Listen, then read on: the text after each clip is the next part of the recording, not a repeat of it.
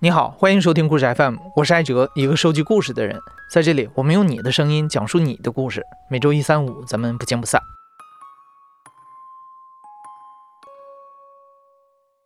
今年一月份的时候，我们在微信公众号上发了一条招聘，标题是“故事 FM 史上最大规模的招聘”。为什么说最大规模呢？因为我们老是有听众在后台给我们发消息，说一周三期节目实在不够听，你们能不能增加更新频率啊？故事 FM 这种节目类型啊，制作成本非常的高，所以你别说增加更新频率了，去年我们甚至有过几次断更，所以招聘制作人、增强生产力就成了我们迫在眉睫的事儿。那在这次收到的简历里啊，我看到了有不少和我年纪相仿、三十多岁奔四的中年人，其中很多都是疫情前后受单位经营状况的影响，主动或被动离职的人。从这些朋友的邮件和一些面试当中，我第一次意识到人到中年重新去找工作时的一些忐忑、纠结和希望。那这些简历当中有一个人特别引起了我的注意，他叫陈维维，是故事 FM 的听众。他在邮件里说了一些他喜欢故事 FM 的理由，我觉得他的理解啊跟我们很投缘。而且陈维维的简历非常光鲜，名校毕业，文学专业背景，曾经在某著名的互联网公司工作。那今天我们就来听陈伟伟说一下他经历过的故事。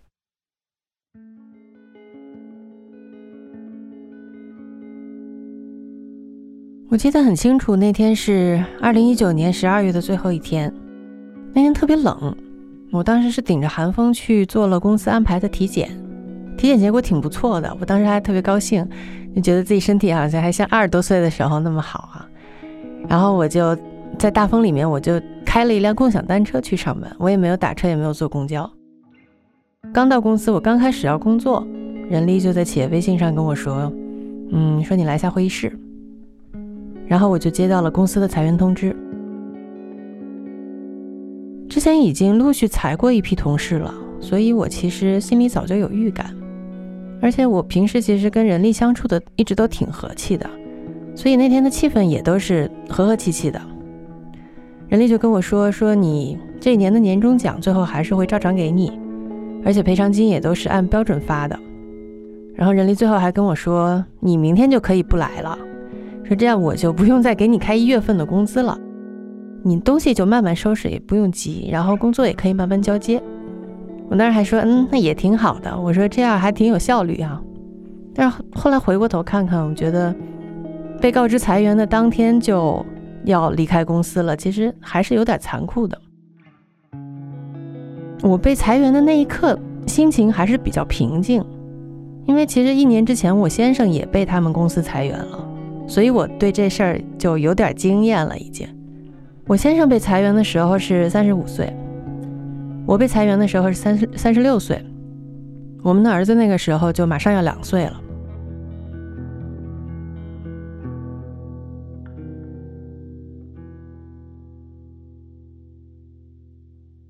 我加入这家公司的时候，刚刚过完三十岁生日。我当时负责的业务在公司是全新的，所以我相当于从零开始，一点一点做起来。之前我在一家很大的企业工作过将近三年，大企业就是干什么事儿都得层层汇报。我们当时有个内部笑话，就说我们每天的工作就是要集齐七个领导的签名。但到了这家新公司呢，我就可以。完全按照自己的想法推进一件事儿，就真的特别特别爽。我当时的老板是我同年级的校友，我们挺谈得来的，各个方面他都很支持我，他也不会对我的工作指手画脚，就是很多事情就让我让我自己决定。而且我的业务其实开销还挺大的，但是短期内又很难见成效，他还是对我很鼓励，就是让我尽管放手去做。我当时就觉得。自己能在这样一个公司有这样一个老板，还挺幸运的。然后这样大概过了一两一两年，我所在的部门就从原有的公司里独立出来了。我的老板本来是那个公司的一个部门负责人嘛，现在就相当于他开始独立创业了。就在公司刚独立的时候，其实有过一批裁员，就裁掉了一部分同事，留下来的每个人，老板都会跟这些人有一个一对一的对话。老板当时找到我的时候，他就跟我详细说了未来公司的发展规划，然后我也跟他说了，我就说，现在公司独立了，规模就变得很小，可能风险也会变得很大，我就会担心现在这份工作没有以前那么稳定。老板当时是说，相信以我的能力啊，就算这份工作不能一直做，但是肯定还能有很多特别好的工作机会。这个其实不是一个话术，因为他当时就真的就停下谈话，然后就开始帮我想，以我现在的工作经验，我还能做什么工作，而且就当场还真的就帮我想了几个还挺不错的未来的工作方向。所以那次谈话就是让我觉得很真诚，也挺感动的。公司独立之后呢，我就明显感到老板的疲劳和他创业的压力。当时公司的业务也在向着商业化不断的调整，然后我的这个业务就变得越来越边缘了，因为我这个业务我的团队都是开销很大，花钱很多，但是其实赚钱很少，就一时很难赚到钱。当时做核心业务的同事，老板每周都会追着他们开会，但老板从来不会找我，我每次都是自己有什么进度，我要追着老板跟他汇报。然后我当时就想，我这个业务早晚肯定就会被停掉了，而且搞不好我自己也会就被裁员了。我被裁员其实分了几个阶段吧。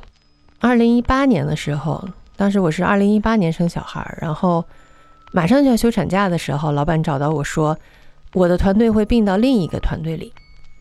然后等二零一九年的时候，我产假回来，工作了几个月之后。老板又找我谈，他问我能不能降薪，我就记得那次谈话，老板特别特别憔悴，就他创业之后这种憔悴的样子就还挺常见的。然后他当时问我能不能降薪，还说说公司确实遇到困难了，他说他自己也降薪了。等到二零一九年十二月的最后一天，就是人力直接告诉了我裁员的通知，老板就没有再出面。当时离开公司的时候，就从公司的走廊往外走嘛，然后老板就坐在离走廊最近的座位，但是他是背冲着我。我看了一眼他的背影，然后我我就赶紧加快脚步走出去了。那个时刻还是挺想哭的，但是理智上也觉得是时候该往下走了，是该进入职业的下一段了吧。当时被裁员的有好几个同事，然后我在公司挺好的一个朋友叫小米，他也在被裁员的人里面。后来我们俩就聊了一下被裁员的这件事，然后我发现他他对这件事的感受跟我还挺不一样的。虽然我们是在同一家公司，他被裁员的时候不是人力通知他的，是老板亲自告诉他的。其实说的挺直接的，他就说很抱歉。这个工作机会没有办法再提供给你了，因为当时的老板是一个可能他有点社恐的人，所以他在说这个的时候，我觉得他的那个眼神也在闪躲，以及我觉得正常的那个老板裁员的话术跟他肯定是不太一样的。你猜想会是啥样的？我猜想应该是会给你找一些理由吧，比如说，我觉得坦诚的那种可能是会这么说，就是说最近这个公司的业务确实是不太好，有一些客观存在的原因。我们只能 悲痛的做出裁员的决定啊，呃，如果要是另一种比较鸡贼的老板，也许会说，你这个最近工作是不是有点什么问题啊？你有什么想法？嗯，我觉得你可能不太适合这个岗位这样的。但是他说的就是说，很抱歉，这个岗位不能再提供给你了。而且据我所知，我好像是他面对面聊的最后一个人，之后他再没有勇气跟别人去。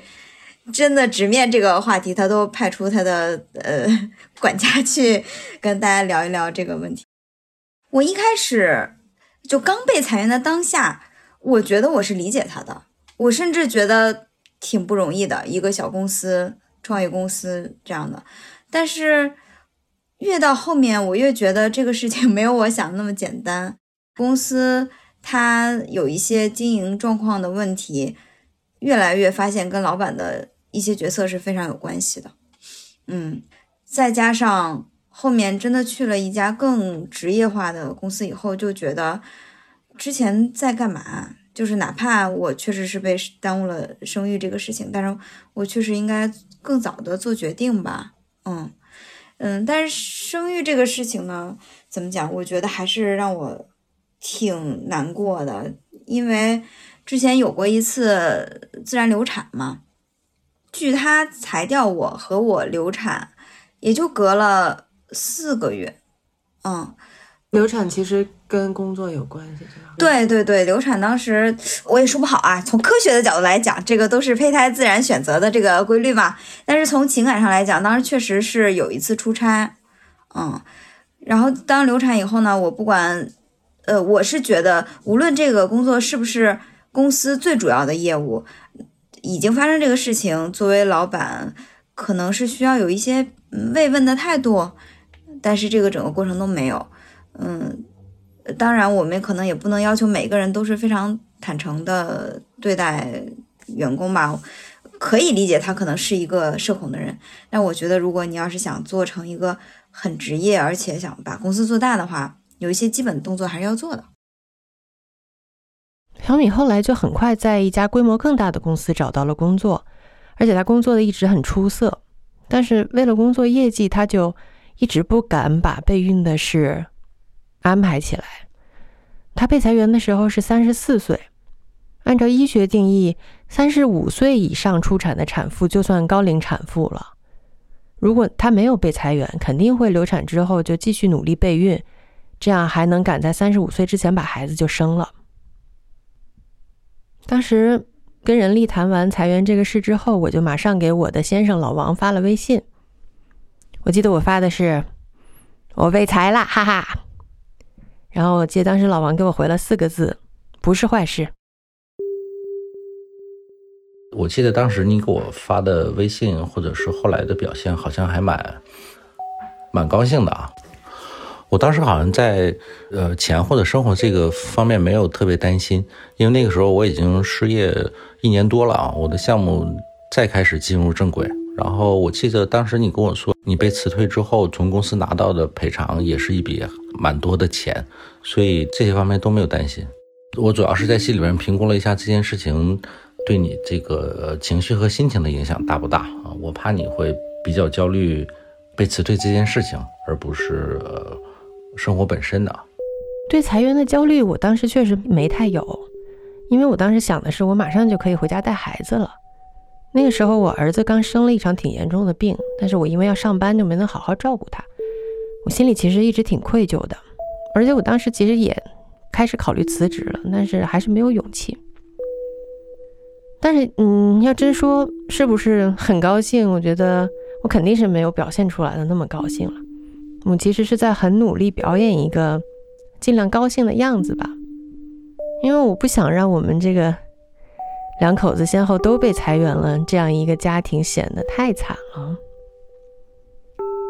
老王当时被裁员之后创业已经一年多了，他的项目在变得稳定，收入也比之前多了很多。但是未来会怎么样，他其实心里还是有点发虚，没底。我觉得他，他嘴上从来没有承认过哈，但是他的皮炎总是在反复发作，然后他总是在拉肚子。那夜里经常睡不着觉，当时家里有一整个抽屉，就装的满满的，都是他平时要吃的药。这些药其实都是被裁员之后开始吃的。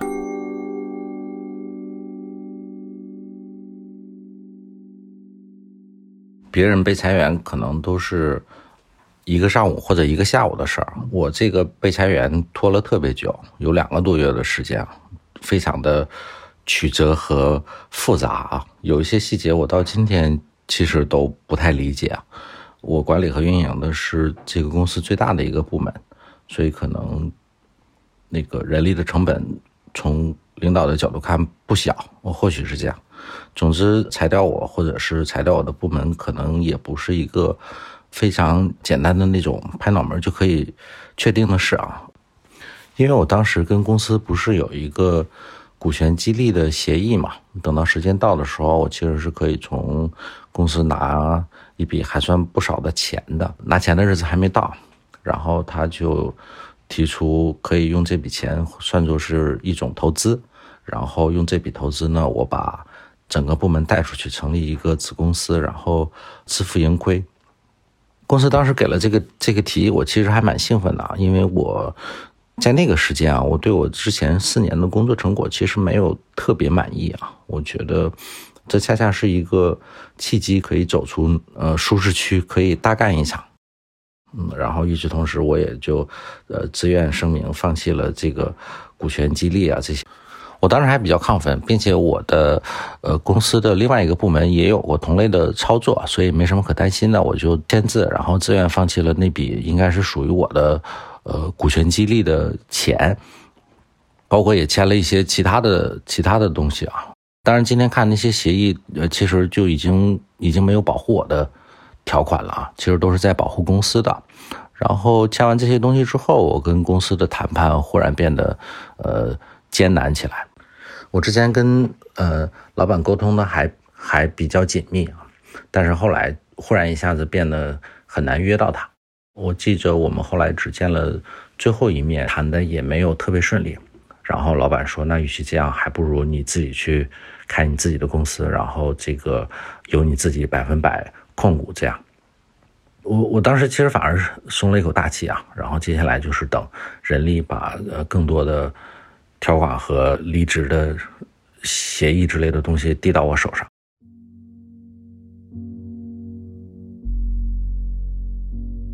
当时离职之后，老王手里其实有一些还挺不错的 offer，但是他最后就是决定不再去上班了，他就是想要自由职业，做独立编剧。听上去好像挺任性的啊，就有点像二十几岁刚毕业的年轻人，就说不上班就说不上班了，好像觉得一个中年人怎么能这么任性，不应该这么任性。但是其实这是他一个很慎重的决定，因为上了十几年班之后。他感觉自己的职业发展完全是被公司的走向还有老板的想法控制着的。他其实当时已经在公司做到中层了嘛，但他觉得即便做到中层，他就还是一颗公司的螺丝钉。他想试试，只靠自己能不能做成事。这个决定其实我当时还是很焦虑的，嗯。应该说，我我挺害怕，我不知道未来会变成什么样。但是其实他这个背后的原因，我又很能理解。然后我就想到，在网上看到一些文章，就会说，你不能让你的老公三十几岁就死了，妻子们还是要支持中年男人们在三十多岁时候的梦想，大概是这个意思。我当时就觉得，嗯，好像说的对呀。我当时就想，如果我真是。我不支持他，我说不行，你还得去上班，不能自由职业。那他可能真的三十多岁就死了，所以我就同意，我就支持他了。然后他就开始独立的去谈影视项目，去寻找编剧的工作。接下来的那一年就应该就是我的整个职场生涯最难的一年来了。那个我的搭档呃离开了我，然后我认识了好多年的一个好朋友。偷偷摸摸的拿走了我的项目，呃，并且没有告诉我，然后还有就是干活拿不着钱这样的事情，就跟大家在新闻上看到的一样。我印象比较深的是一九年的时候，我帮一个制片人写一个大纲啊，半年的时间写了十六稿，这个工作量其实还蛮恐怖的啊。但是最后就是死活拿不到钱，他最终可能付给我的钱能有一万多块啊，就非常夸张，不但。没有把钱给我啊！我所写的东西也要归属于他啊！所以我当时就，呃，非常的愤怒。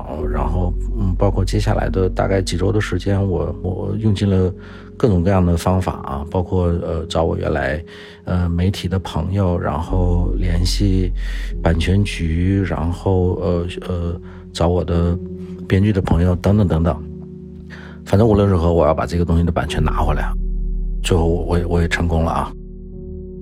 然后有段时间，我其实也是这个，就像电影里边演的那种失业的中年男人一样啊，就是早上背着背着呃电脑出门，然后这个无所事事的在街上走。这样，有一天晚上，我不记得具体情况了啊，反正就是我我自己跟跟豆豆睡啊，然后那天晚上我就抱着他，肉乎乎的，然后抱着他睡觉啊，忽然就有一点想哭。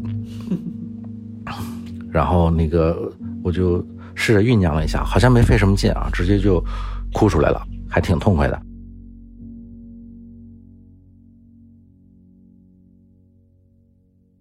我被裁员之后我就一天都没休息我就也没有自己出去玩什么的我就马上回家开始带娃。二零二零年一月份嘛但是很快就疫情开始了然后变得越来越严重外面就腥风血雨的感觉。但是我每天在家带孩子，就感觉好像有一个遮风挡雨的小城堡哈。我本来的打算是等孩子两岁，我就送他去日托。然后我就开始找工作，但是当时疫情反反复复的，日托就一直不能重新营业。我就从二零二零年一月一直带娃带到了九月，九月我就开始正式找工作。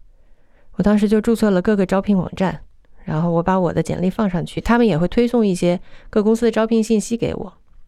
与此同时，我在知乎上看了一个帖子，那个帖子当时我记得还是知乎的排行榜前几名。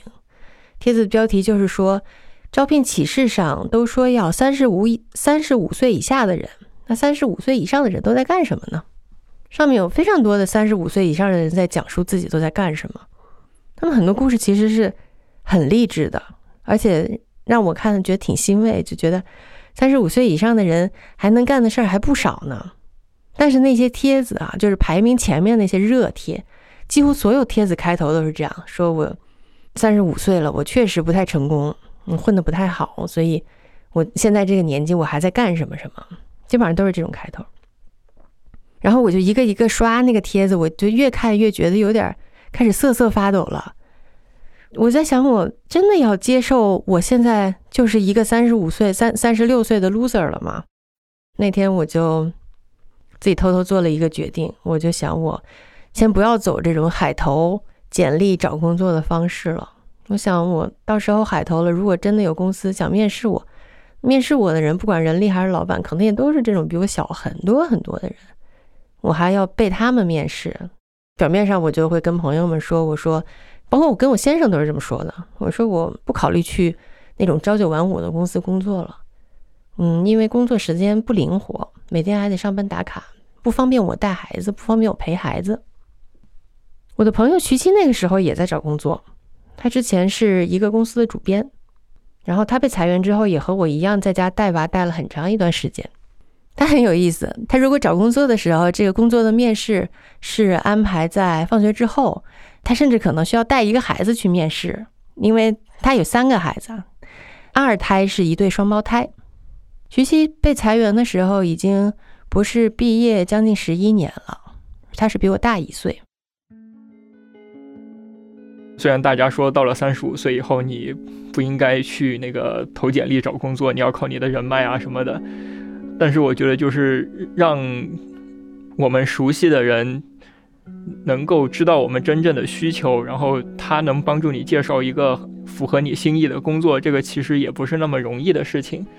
所以我就是就一有空就写简历、投简历，然后有一个印象比较深的就是。一个民营的图书公司，然后他看到我的简历，他很感兴趣，他过来聊。但是呢，我一上来我就跟他说，我是一个带着小孩的男人，然后这个对话很快就中断了。我只能猜测啊，就是一个是他觉得，呃，我可能不能花足够的精力在工作上；一个是可能他会觉得我会需要一个超过他的这个支付能力的工资。在瞿奇之前的职业生涯中，他也有过两次主动辞职回家带孩子的经历，所以我就一直挺好奇的，他这样一个已婚已育，然后有三个孩子的中年男性，他会不会觉得孩子耽误了自己的事业呀？从短期上看，如果有家庭有孩子，那你其实是不能像那个单身的年轻人那样说加班就加班，说出差就出差。可能你会觉得，那这个事情会不会影响我在团队里的位置？会不会影响老板对我的看法？但是我觉得，就是从长期来看，这些都不是问题。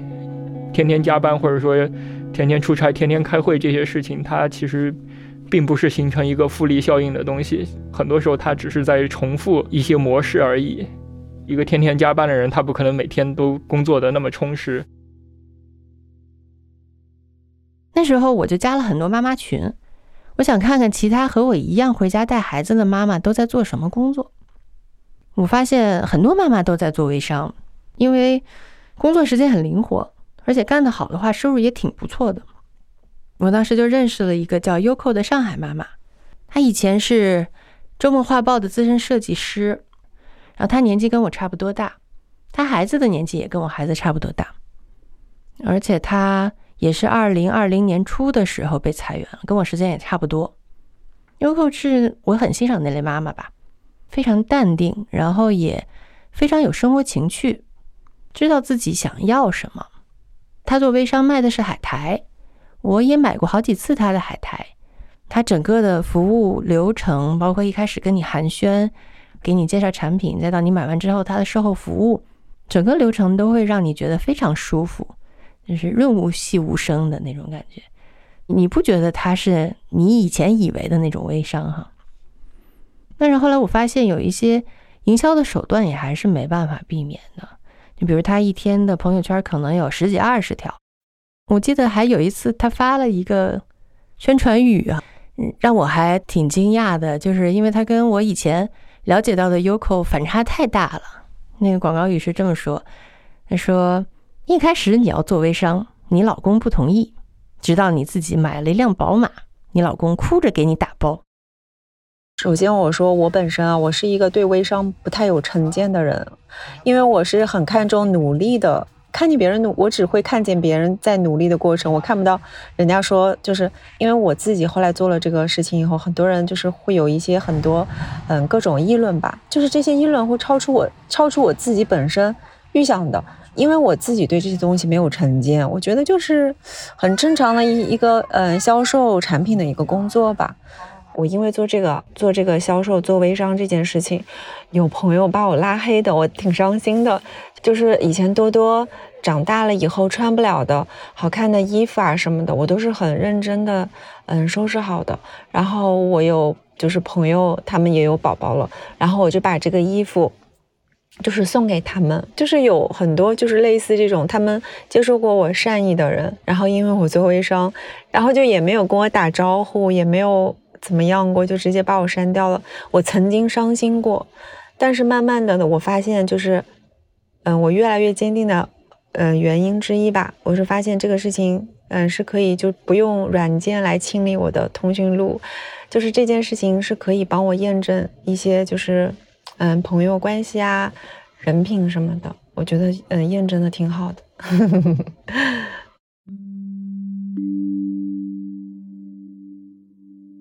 所以现在我就成了故事 FM 的一名制作人。大家可能想不到我们这个团队有多年轻。除了艾哲和我是同龄人，我们团队其他的同事最大的也比我小十岁。我们每期节目在正式播出之前都会有一个整个团队的试听。每次我自己的节目要试听之前，我都会做噩梦，梦的情节都基本上是一样的，就是。梦见马上要考试了，但是我什么都没复习，我什么都不会。我每天都会想，我都工作这么多年了，那我到底能不能把节目做好？那我要是做不好呢？那我是不是又变成一个失败的中年人了？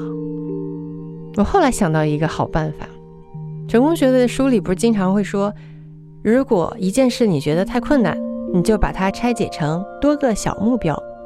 那如果成功这件事对我太困难了。我也可以把它拆解拆解，是不是？我打算每个月实现三个小目标。我第一个月实现的三个小目标是：连续一个月五点起床，连续一个月不喝含糖饮料，连续一个月不跟老王吵架。那段时间老王特别忙，所以都是我一个人带着孩子去各种游乐场玩。有一次我们去了京郊的一个游乐场，那个游乐场有一个十几米的大滑梯。你从外面看那个滑梯，整个都是全封闭的。然后我就坐在滑梯边，我把孩子抱到腿上，准备滑了。我往里一看，天哪，就一片漆黑，整个那个滑梯就给你感觉好像就是一道深渊一样，就一点点光，非常微弱的光。然后我当时整个人都僵了。但是我当时孩子已经坐在腿上了嘛，就是他是特别兴奋的，然后他还说怎么还不走啊，怎么还不走啊？然后我说妈妈太害怕了。孩子突然说了一句：“嗯，那我陪陪你吧。”然后他本来已经做好滑滑梯的那个姿势准备了嘛，就是双手在胸前交叉。但是他说这句话的时候，他就把手放下来，然后用他的小肉手拍了拍我的腿。我就深吸了一口气，一使劲儿，就开始滑了。从我开始滑到落到地面上，其实中间还有挺长的时间。然后那段时间里就一直是那种有点失重的感觉哈，有时候那个滑梯还会突然出现一个拐弯，但是最后终于滑完了。我们就在滑梯的出口一下子就被甩出去了，然后眼前一下就亮了，游乐场里面那种吵吵闹闹的声音一下就又回来了。我儿子特别开心，他就大叫着就就跑出去了。我当时也心满意足，我就想我的成功清单上现在又多了一件事儿了。